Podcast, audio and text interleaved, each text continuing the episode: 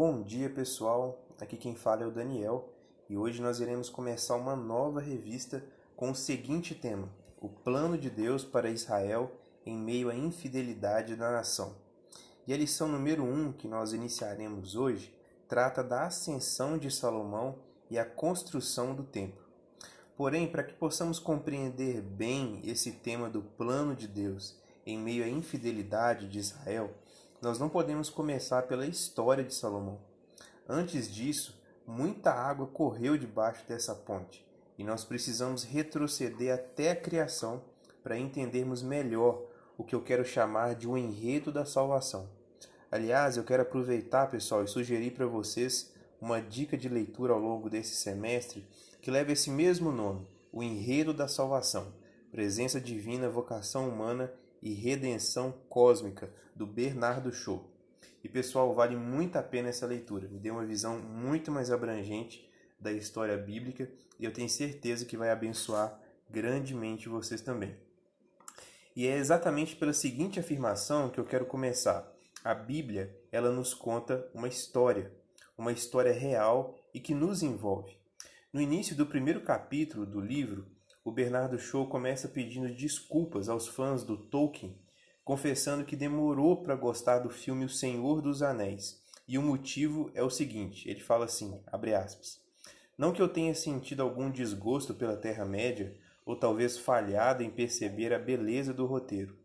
O motivo é mais vergonhoso, pelo menos para mim. Como eu não havia lido os originais em minha infância, não entendia direito do que se tratava aquele assunto e nas três ocasiões em que tentei embarcar na versão cinematográfica das aventuras de Frodo Baggins e Samwise Gamgee, ocorria algum imprevisto que me impedia de acompanhar o início da história. Quando eu, quando eu conseguia parar para assistir, os personagens já haviam formado a Sociedade do Anel.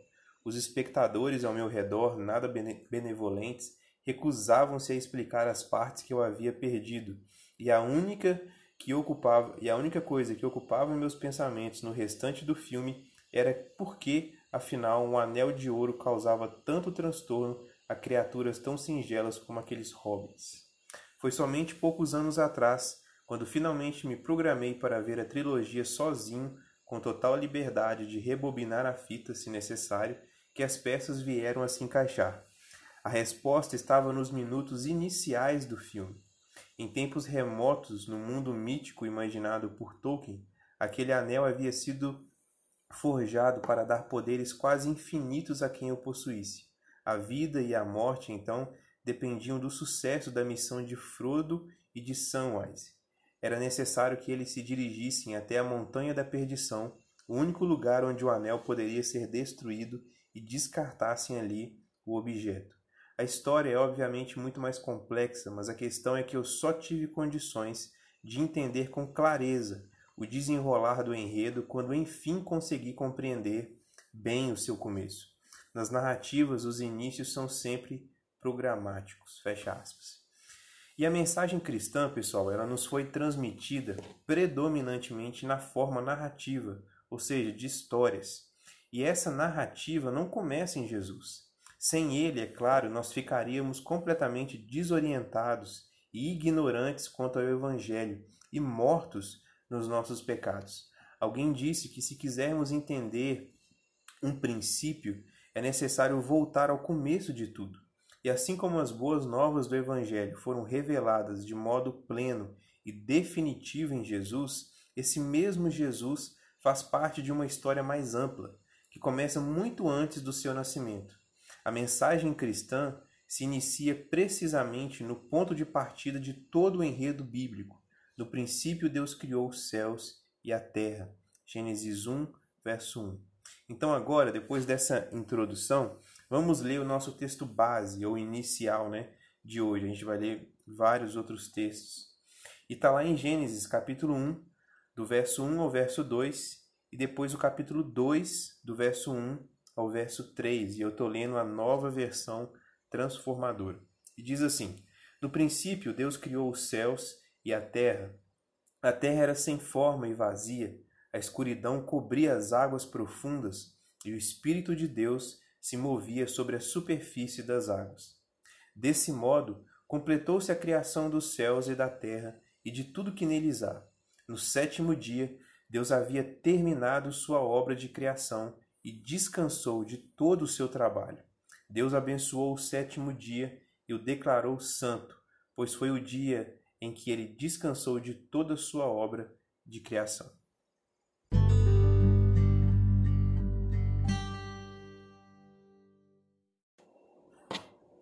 A criação como espaço sagrado. Entender a força teológica do relato da criação é muito importante para todos que desejam compreender quem Jesus é e o que ele realizou em sua vida, morte e ressurreição. Isso é tão verdadeiro que o próprio apóstolo Paulo, ao pregar o evangelho no Areópago ateniense, ele estruturou a sua exposição a partir da doutrina da criação. Atos 17, do 24 ao 25, nos fala o seguinte: Ele é o Deus que fez o mundo, tudo que nele há. Uma vez que é Senhor dos céus e da terra, não habita em templos feitos por, por homens, e não é servido por mãos humanas, pois não necessita de coisa alguma ele mesmo dá vida e fôlego a tudo e supre cada necessidade. Há um consenso entre os biblistas de que Gênesis 1 e 2 não é um tratado científico primordialmente sobre como o universo veio a existir. Na verdade, o propósito principal de Gênesis 1 e 2 é afirmar quem criou o universo e para qual finalidade. O relato da criação com todo o tom poético que possui, foi composto para ter uma função teológica e não laboratorial. Lá em Gênesis capítulo 1, do verso 3 ao 13, diz o seguinte: Então Deus disse: Haja luz, e houve luz. E Deus viu que a luz era boa, e separou a luz da escuridão. Deus chamou a luz de dia e a escuridão de noite. A noite passou e veio a manhã, encerrando o primeiro dia. Então Deus disse: Haja um espaço entre as águas, para separar as águas dos céus das águas da terra. E assim aconteceu. Deus criou um espaço para separar as águas da terra das águas dos céus. Deus chamou o espaço de céu. A noite passou e veio a manhã, encerrando o segundo dia. Então Deus disse: Juntem-se as águas que estão debaixo do céu num só lugar, para que apareça uma parte seca. E assim aconteceu. Deus chamou a parte seca de terra e as águas de mares. E Deus viu que isso era bom. Então Deus disse: Produza a terra vegetação, toda espécie de plantas com sementes e árvores que dão frutos com sementes. As sementes produzirão plantas e árvores, cada uma conforme a sua espécie.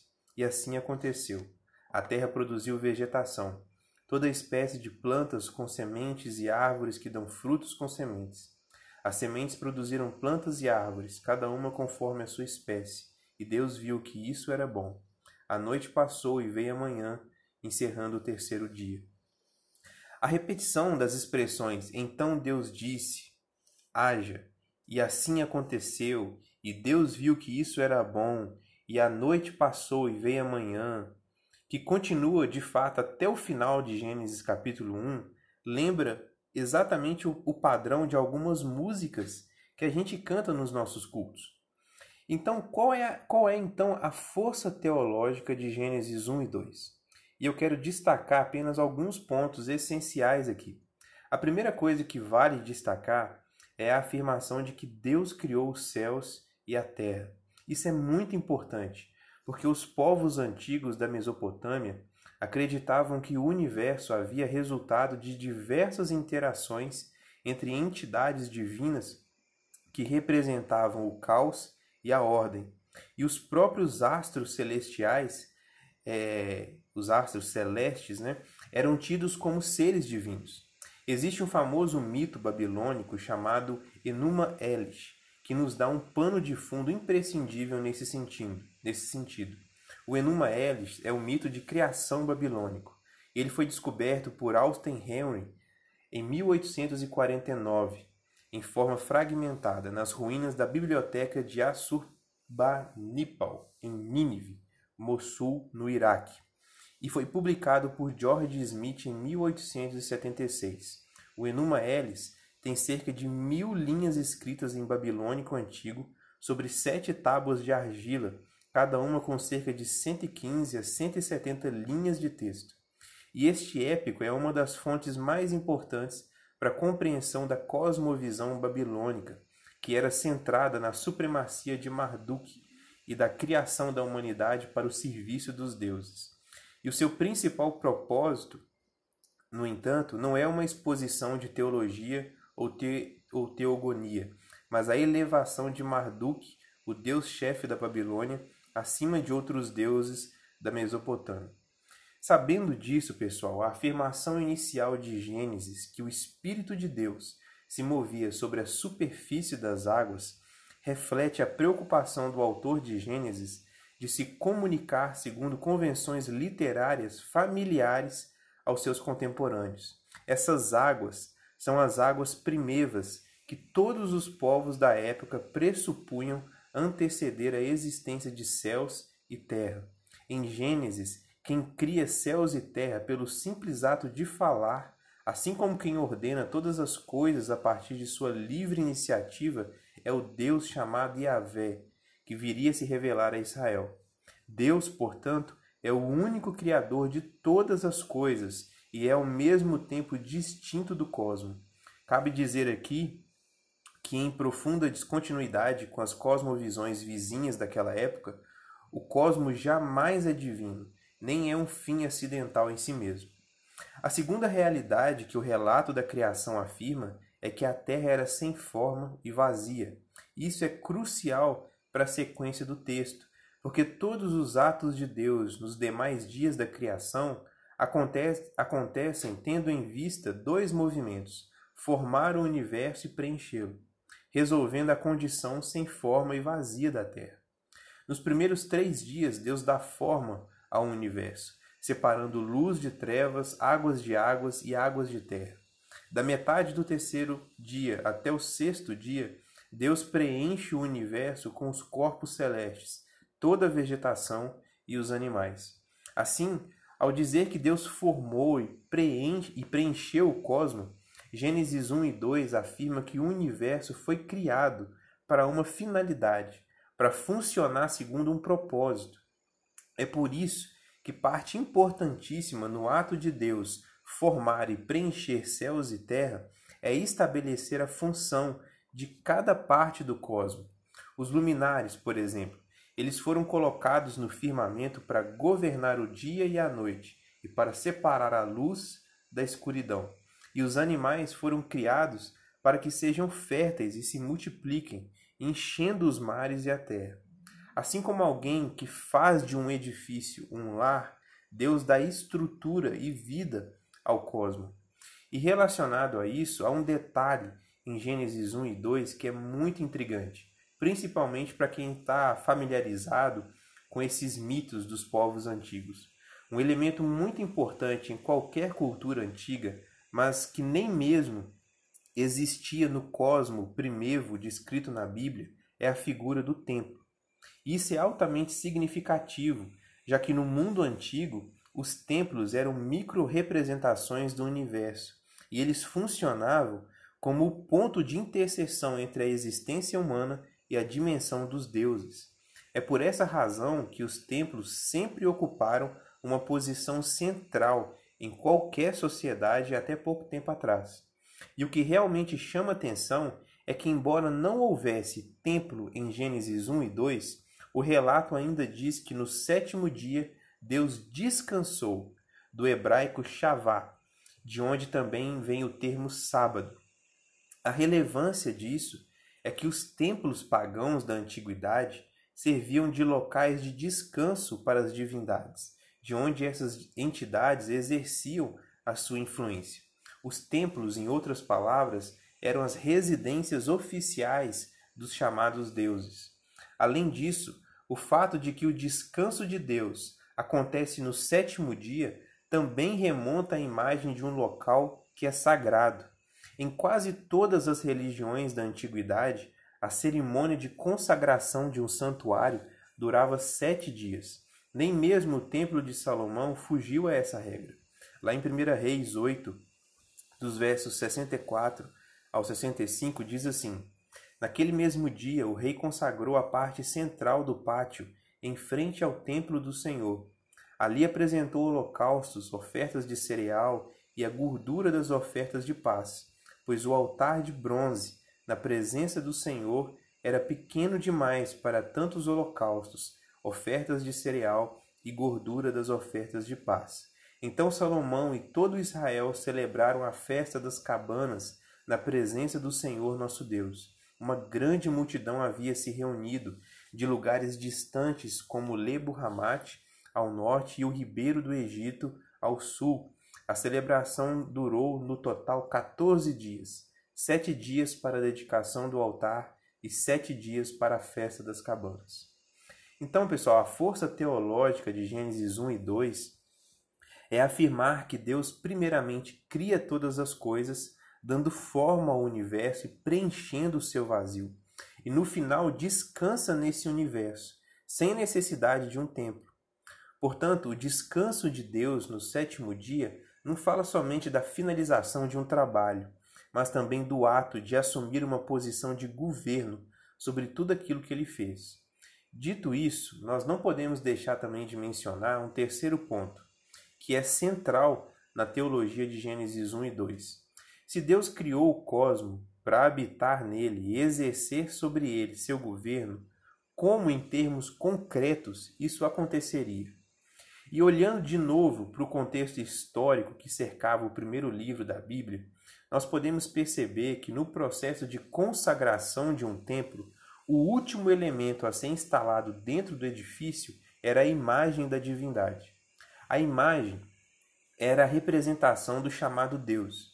E de forma muito significativa, o que Deus faz no sexto dia, antes de descansar no sétimo, é criar a humanidade à sua imagem e semelhança.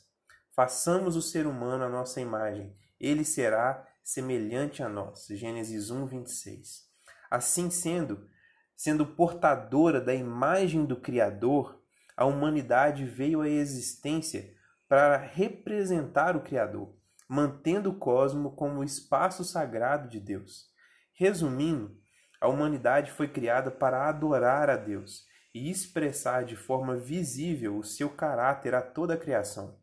É precisamente para essa realidade que aponta o jardim do Éden na passagem de Gênesis 2, do 4 ao 25, a humanidade cuidando da criação e desfrutando de um relacionamento íntimo e livre com o Criador. No desfecho de tudo, há a consumação da nova criação, onde Deus habitará permanentemente com seu povo. A gente vê isso em Apocalipse, em Apocalipse no capítulo 21 e 22. Afinal, a Bíblia começa com Deus criando o cosmo para fazer dele o seu espaço de habitação. E o fato de que Gênesis 1 e 2 retrata a humanidade no ponto mais alto desse projeto divino, antes do sétimo dia, escancara qual é a nossa vocação última: adorar a Deus, vivendo à luz de quem Ele é e expressando o seu caráter. Esse é o nosso sistema operacional. Entender como Gênesis 1 e 2 descreve a vocação humana determina o ponto de partida de qualquer visão de mundo, de qualquer teologia e de qualquer percep percepção sobre nós mesmos e sobre Cristo que esteja em sintonia com a revelação bíblica. Esse é o começo da história. Deus criou os céus e terra para fazer de céus e terra o seu templo. E Deus criou a humanidade para que a humanidade representasse Deus no universo e vivesse com ele por toda a eternidade. É por isso que ao longo de todo esse processo, Gênesis 1 e 2 afirma que Deus achou tudo isso bom, e no final de tudo, muito bom. Como o salmista declara em Salmos 19, 1, os céus proclamam a glória de Deus, o firmamento demonstra a habilidade de suas mãos.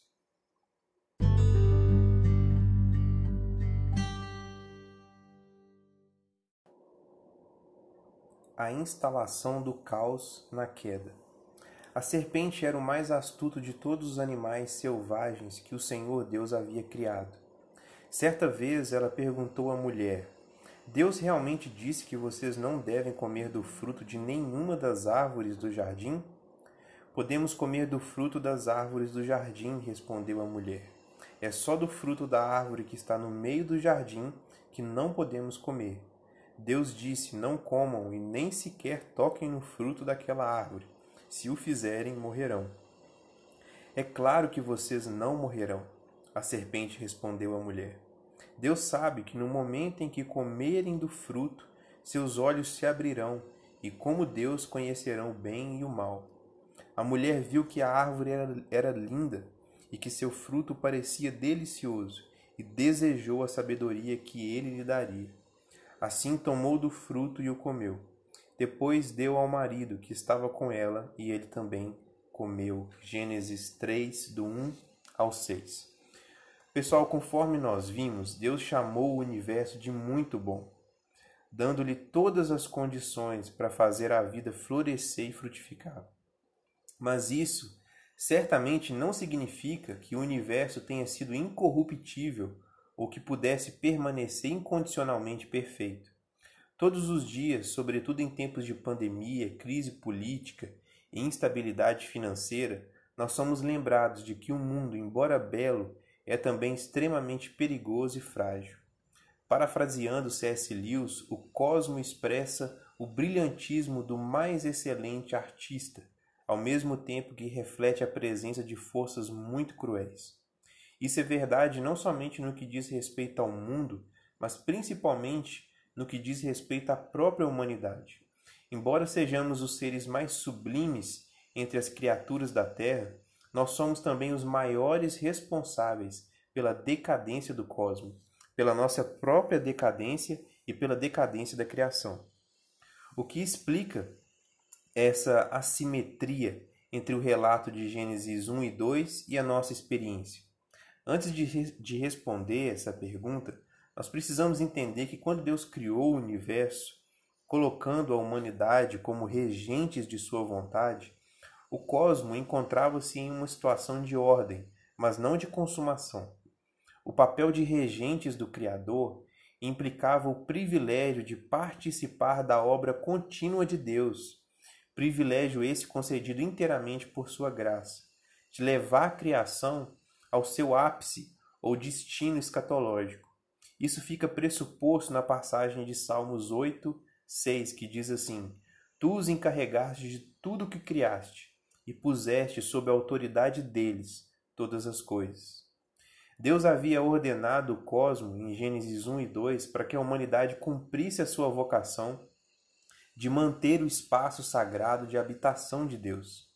É instrutivo, então, que Deus tenha posicionado Adão no jardim do Éden para que este realizasse um trabalho. O Senhor Deus colocou o homem no jardim do Éden para cultivá-lo e tomar conta dele. Gênesis 2, 15. A questão é que esse trabalho só poderia ser realizado se a humanidade mantivesse Deus como seu marco de referência absoluto.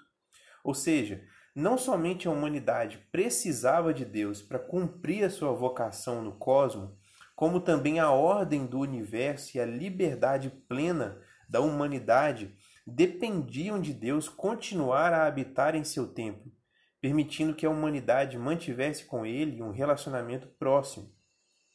Em outras palavras, para que o cosmos chegasse a, seu ponto de completude, por meio do cumprimento da vocação da humanidade, era necessário que Deus continuasse a morar no cosmos. Mas para que isso pudesse acontecer, a humanidade deveria permanecer em seu propósito fundamental de depender da sabedoria de Deus para tudo, crescer nessa sabedoria para tudo e expressar essa sabedoria em tudo. É nesse ponto que nós precisamos notar o que acontece com o primeiro casal mencionado na Bíblia, Adão e Eva. O Senhor Deus plantou um jardim no Éden, para os lados do leste, e ali colocou o homem que havia criado. O Senhor Deus fez brotar do solo árvores de todas as espécies, árvores lindas que produziam frutos deliciosos. No meio do jardim, colocou a árvore da vida e a árvore do conhecimento do bem e do mal. O Senhor Deus colocou o homem no jardim do Éden para cultivá-lo e tomar conta dele. Mas o Senhor Deus lhe ordenou: coma a vontade dos frutos de todas as árvores do jardim, exceto da árvore do conhecimento do bem e do mal. Se você comer desse fruto, com certeza morrerá. O Senhor Deus disse: Não é bom que o homem esteja sozinho. Farei alguém que o ajude e o complete. Então o Senhor Deus o fez cair num sono profundo, enquanto o homem dormia. Tirou dele uma das costelas e fechou o espaço que ela ocupava. Dessa costela o Senhor Deus fez uma mulher e a trouxe ao homem. Gênesis 2, do 8 ao 9, do 15 ao 8 e do 21 ao 22. No relato que a gente acabou de ler, Adão e Eva são importantes e centrais para o destino de toda a humanidade, porque foi a eles dada a função muito específica de serem os primeiros representantes de toda a raça humana. Assim, quando a Bíblia diz que Deus formou o casal e os colocou como uma espécie de guardiões da ordem do jardim do Éden, o que está sendo dito é que eles teriam um papel fundamental de encabeçar a humanidade inteira na manutenção do espaço sagrado, algo como a futura relação entre o sumo sacerdote e os demais servos no culto israelita, de maneira a expandir essa realidade a toda a terra. Isso explica por que Gênesis 2 descreve a tarefa de Adão e Eva, remetendo a uma atitude correta que eles deveriam ter em relação a, a duas árvores, a árvore da vida e a árvore do conhecimento do bem e do mal. No mundo antigo, usava-se a figura da árvore para representar a ideia de fonte de subsistência. Consequentemente, no imaginário conceitual de Gênesis, comer do fruto de uma árvore simbolizava a decisão de viver daquele fruto e de se tornar como aquele fruto.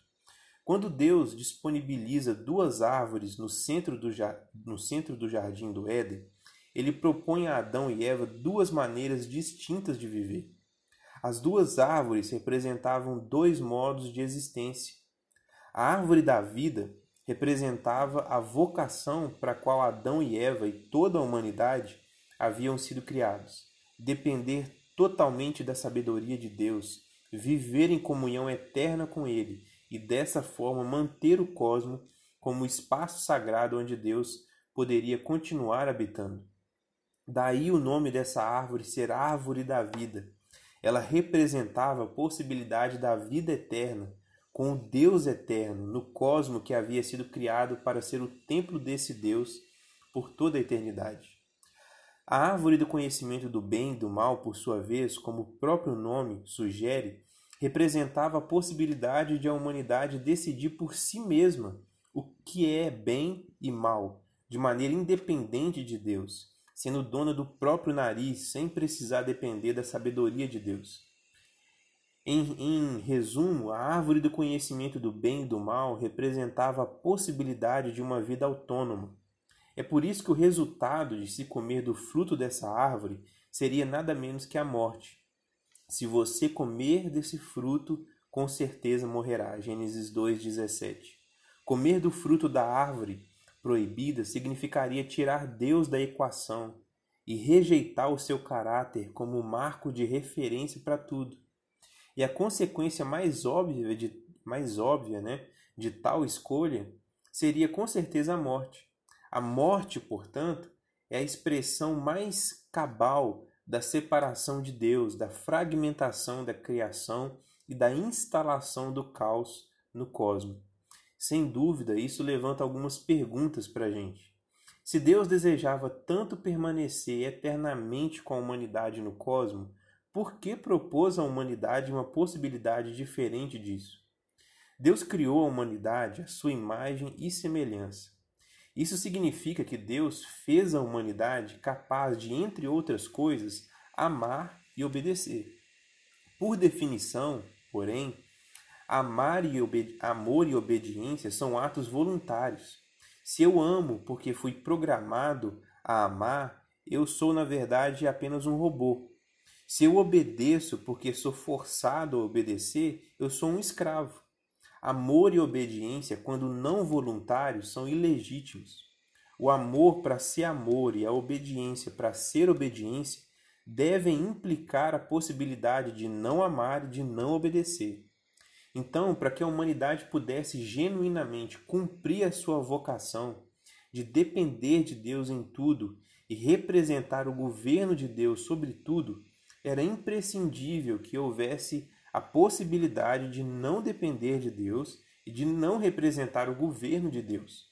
E o fato de Deus ter concedido essa alternativa indica que ele levou muito a sério esse projeto de habitar eternamente no cosmo com a humanidade.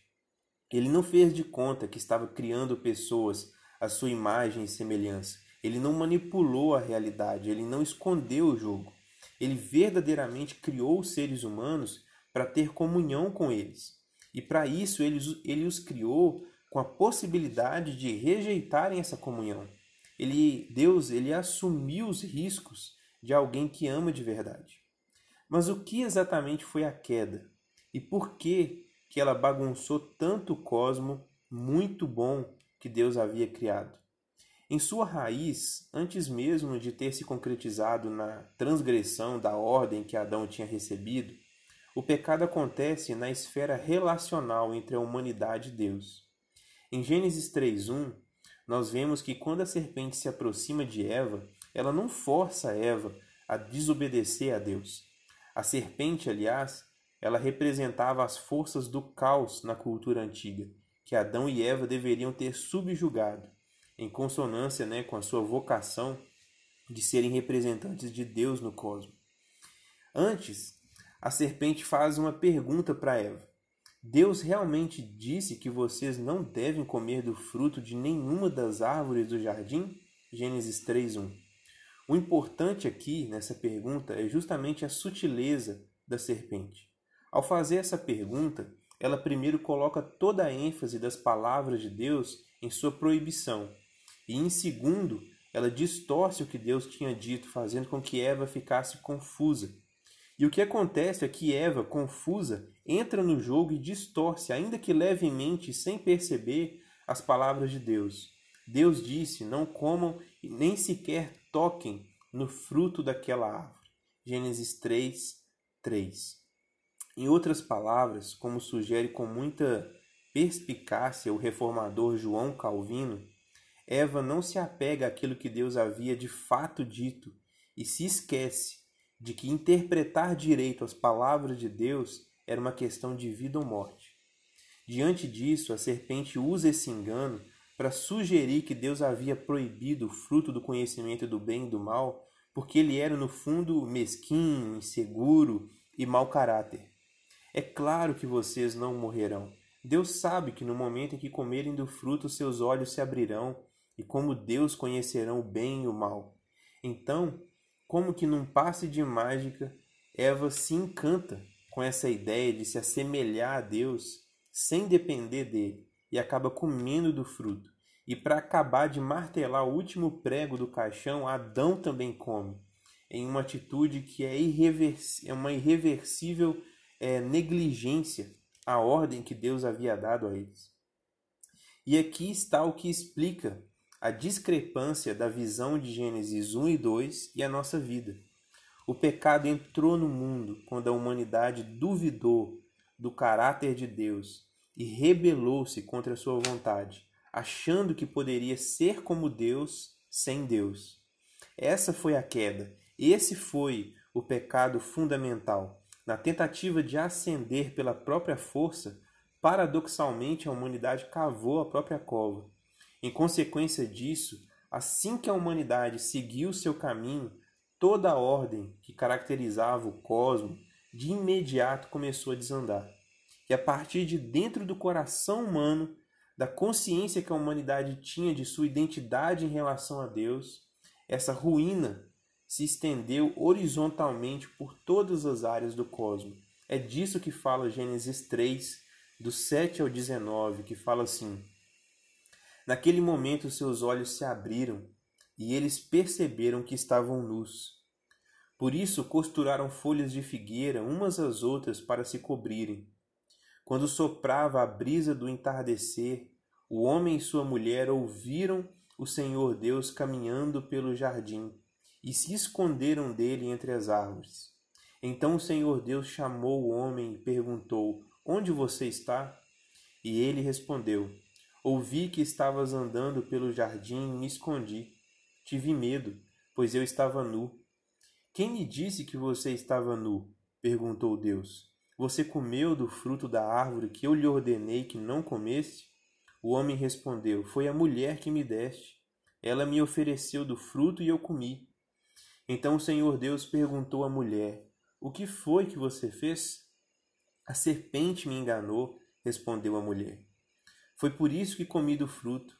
Então o Senhor Deus disse à serpente: Uma vez que fez isso, maldita é você entre todos os animais, domésticos e selvagens. Você se arrastará sobre o próprio ventre, rastejará no pó enquanto viver. Farei que haja inimizade entre você e a mulher, e entre a sua descendência e o descendente dela. Ele lhe ferirá a cabeça e você lhe ferirá o calcanhar. A mulher lhe disse: Farei mais intensas as dores de sua gravidez, e com dor você dará à luz. Seu desejo será para seu marido, e ele a dominará. E ao homem ele disse: Uma vez que você deu ouvidos à sua mulher, e comeu da árvore cujo fruto ordenei que não comesse, maldita é a terra por sua causa. Por toda a vida terá muito trabalho para tirar da terra seu sustento.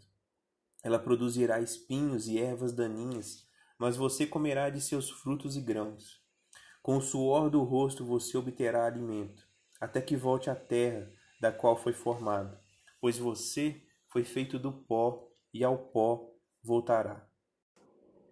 Porque Deus deixou de ser um marco de referência da humanidade, ela imediatamente se aliena dela mesma atribuindo vergonha à sua nudez. Porque Deus deixou de ser o marco de referência da humanidade, ela imediatamente se aliena também de seu próximo, culpando uns aos outros pelas próprias falhas. Porque Deus deixou de ser o marco de referência da humanidade, ela imediatamente se aliena do restante da criação, tendo agora de passar por dores e sofrimento para poder subsistir e porque Deus deixou de ser o marco de referência da humanidade. Há uma ruptura na realidade de céus e terra, de modo que o próprio Deus não pode mais estar com a humanidade. Em suma, a queda resulta na trágica realidade de que o templo de Deus fica desabitado. A humanidade é expulsa da presença divina, outrora abertamente acessível no jardim do Éden. A árvore da vida é bloqueada e o caos passa a caracterizar o cosmo. Então o Senhor Deus disse: Vejam, agora os seres humanos se tornaram semelhantes a nós, pois conhecem o bem e o mal. Se eles tomarem do fruto da árvore da vida e dele comerem, viverão para sempre. Para impedir que isso acontecesse, o Senhor Deus os expulsou do jardim do Éden, e Adão passou a cultivar a terra da qual tinha sido formado. Depois de expulsá-los, colocou querubins a leste do jardim do Éden e uma espada flamejante que se movia de um lado para o outro, a fim de guardar o caminho até a árvore da vida. Gênesis 3, do 22 ao 24. É em Gênesis 3, portanto, que nós descobrimos a raiz de todas as mazelas do mundo em que vivemos. A humanidade preferiu a independência, submeteu-se à morte e está alienada de Deus. É como se o Deus, que é absolutamente santo, tivesse entrado em quarentena. O pecado abriu as portas para o caos e contaminou o cosmos. E todos nós, sem exceção, já nascemos em um mundo pós-Gênesis 3 e somos seguidores de nossos primeiros representantes, Adão e Eva. Essa é uma das verdades que podem ser facilmente comprovadas na prática. Basta a gente olhar para as nossas muitas crises de identidade, nossas inseguranças, nossa desarmonia com a criação e nossa propensão ao niilismo, à idolatria, às injustiças, às guerras, à opressão, ao egoísmo. Assim, muito longe de ser mero fruto do acaso ou de estruturas sociais corrompidas, o caos que caracteriza a nossa existência começa lá no fundo do nosso ser, no âmago da nossa vontade, no nosso desejo de sermos senhores de nós mesmos. A humanidade está separada de Deus. Este é o nosso problema.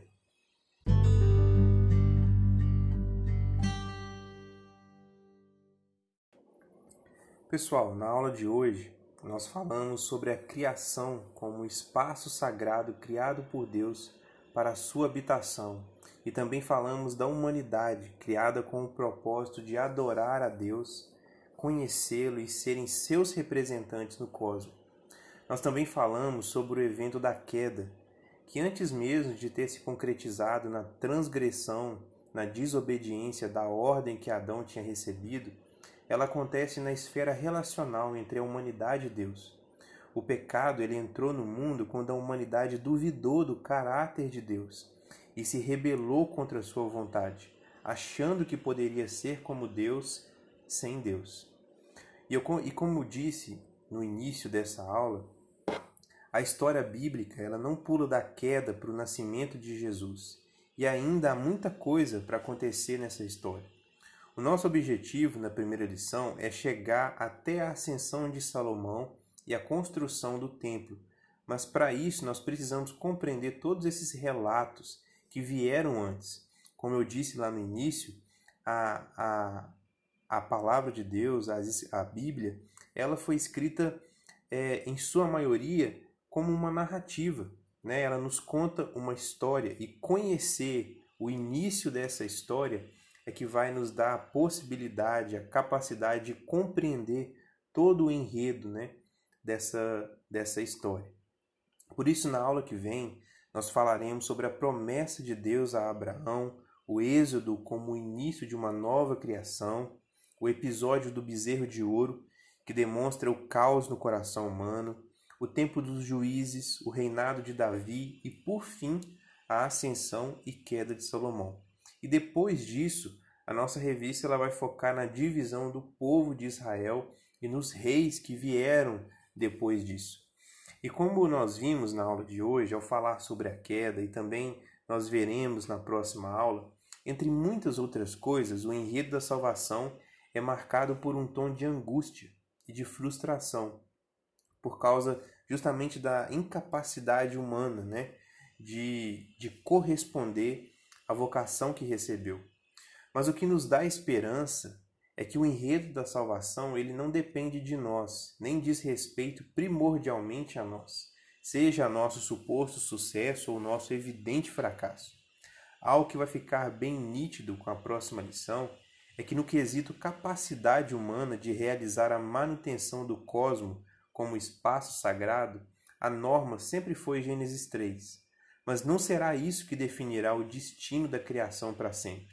O enredo da salvação diz respeito ao caráter imutável de Deus, sua justiça perfeita e sua graça eterna, que nunca mudam.